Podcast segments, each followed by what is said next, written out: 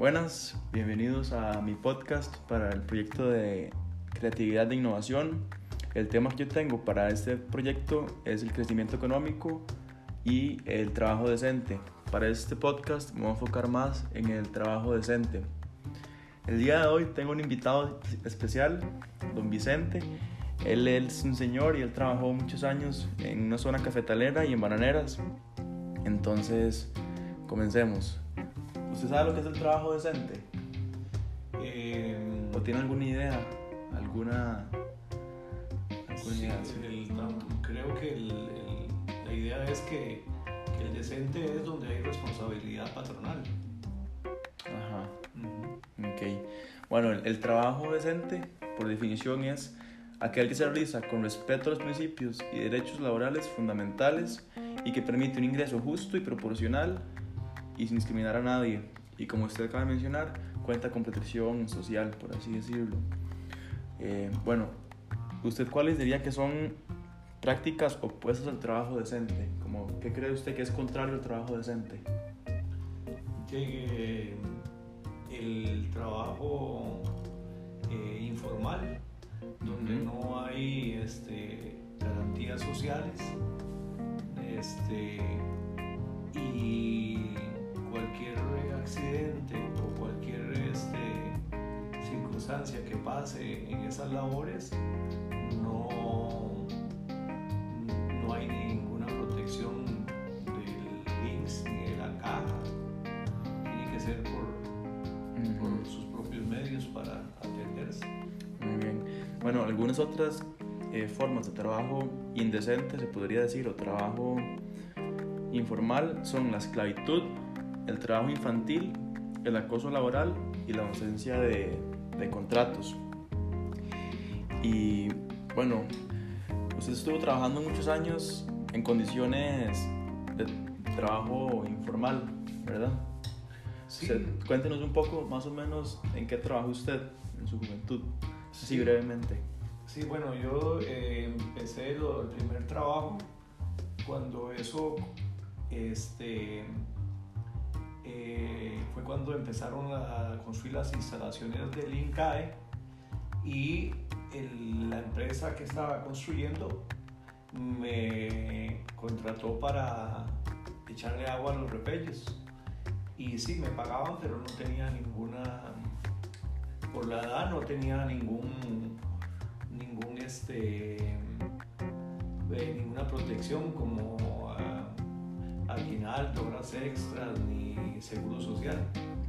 Luego de ese realicé este, en las, cuando estudiaba eh, y en vacaciones iba a coger café. A el lado de Sabanilla de la abuela en una finca eh, Toca se llamaba y sí tampoco ahí este gracias a Dios nunca sucedió un accidente pero sí eran este, cosas menores que caídas pero este, nada de atención, que ocupara atención médica.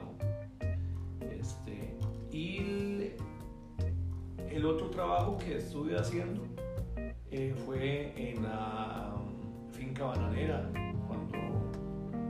empezó la finca bananera en Río Frío, en Sarapiquí. Sí, ahí mi trabajo era, este, era repartir este, eh, almuerzos. Este, la gente me contrataba y me decía, lleve el almuerzo y entonces el medio de transporte en esos bananales este, era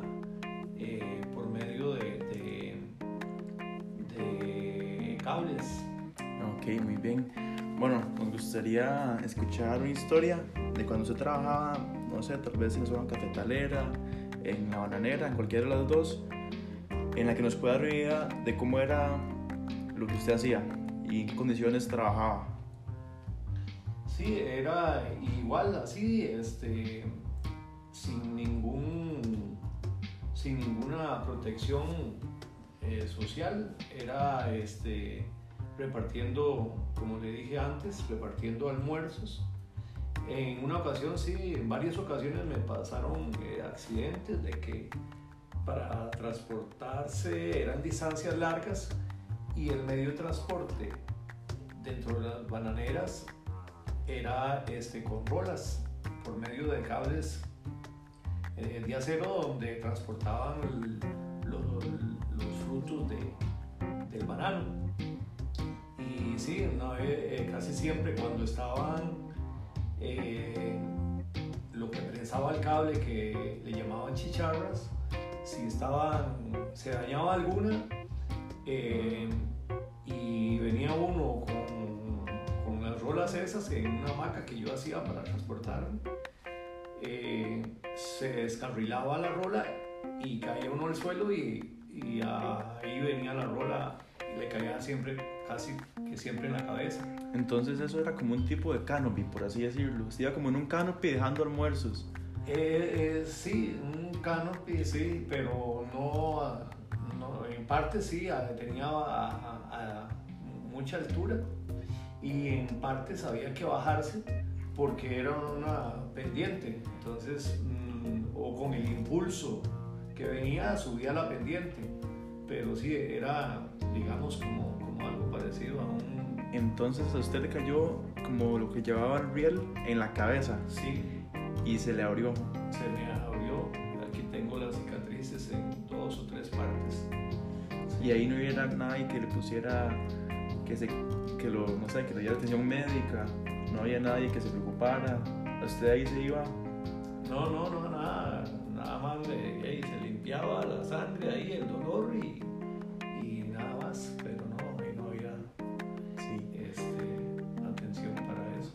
Sí, nada de, de protección social, se podría decir. Correcto. Bueno, don Vicente, ¿usted cuáles cree, cuáles cree que son soluciones que puedan fomentar el trabajo decente?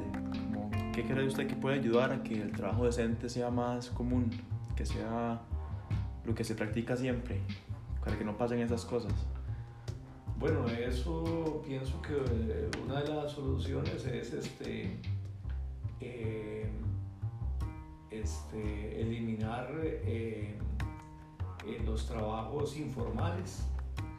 Los trabajos informales porque generalmente en ese tiempo, este, a mí me pasó por la edad, pero yo he visto que en este tiempo eh, a los indocumentados y a personas también menores de edad, este, eh, por estar informales, este, y no tienen la protección, entonces sería como erradicar la informalidad de los trabajos. Yo le voy a mostrar las que yo propuse para este proyecto, porque yo hice una investigación y salí con estas tres soluciones. Bueno, la primera sería crear leyes que prohíban las prácticas contrarias al trabajo decente, como mencionamos antes, la esclavitud, el trabajo infantil, el acoso laboral y todas esas cosas. De segundo, cumplir esas leyes por medio de inspecciones y sanciones frecuentes. Y tercero, crear mecanismos para recibir denuncias de trabajadores y comprobarlas mediante las inspecciones que mencioné. Y eso sería todo, Vicente. Muchas gracias por venir, gracias por contarnos su historia y eso sería todo. Con mucho gusto, muchas gracias a usted por invitarme. Pura vida.